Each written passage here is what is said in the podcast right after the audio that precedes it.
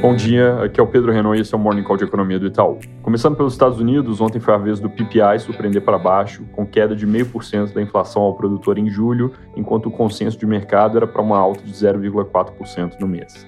O conjunto de CPI e PPI fracos indica que o Core PCI, que é a medida preferida do Fed, deve ir para 0,13%, vindo de 0,59% no mês anterior. Isso é uma desaceleração bem importante, que aumenta as chances de alta de 50 e não de 75 pontos base dos juros em setembro. O monitor de salários do Fed de Atlanta também deu uma guinada para baixo, foi de aumento de 7,4% para 6,3% no ano contra ano. Ontem, a Mary Daly do Fed voltou a falar e disse que espera 50 pontos na próxima reunião, mas vai manter a cabeça aberta sobre 75 porque o combate à inflação ainda não acabou. Nada muito novo com relação a falas recentes.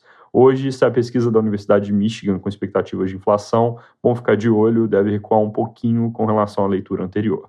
Na Europa, saiu a produção industrial de junho, com resultado acima do esperado, alta de 0,7%, contra um consenso de 0,2%. Falando sobre mudanças de cenário, ontem a gente publicou uma revisão de cenário global no geral com mudanças para baixo de crescimento, cortando o PIB dos Estados Unidos de 2 para 1,6% nesse ano e de 1 para 0,8% no ano que vem. Na China, a gente piorou a projeção de 4,2% para 3,2%, dado que a primeira metade do ano foi fraca e que a economia tem tido dificuldade de pegar no tranco, apesar dos estímulos, principalmente no que diz respeito ao mercado imobiliário. Para o ano que vem, projeção mantida em 5%. Na Europa, revisão para cima nesse ano, por causa de dados um pouco melhores na margem, mas com uma perspectiva bem ruim em função dos racionamentos de energia que devem acontecer. Eles devem ter um fim de ano bem fraco e recessão no ano que vem. Em números, a gente revisou a projeção de crescimento do PIB da Europa em 2022 de 2,5% para 2,8% e 2023 de 0,7% para menos 0,5% um crescimento global pior, nós cortamos projeções para a maior parte das commodities.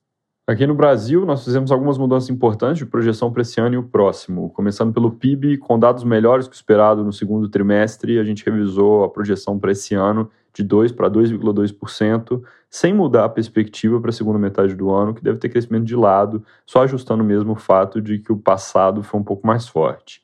Para o ano que vem, projeção mantida em 0,2%, com a leitura de que os aumentos de juros, piora do crescimento global e dissipação dos efeitos de estímulos não deixam espaço para nada muito positivo.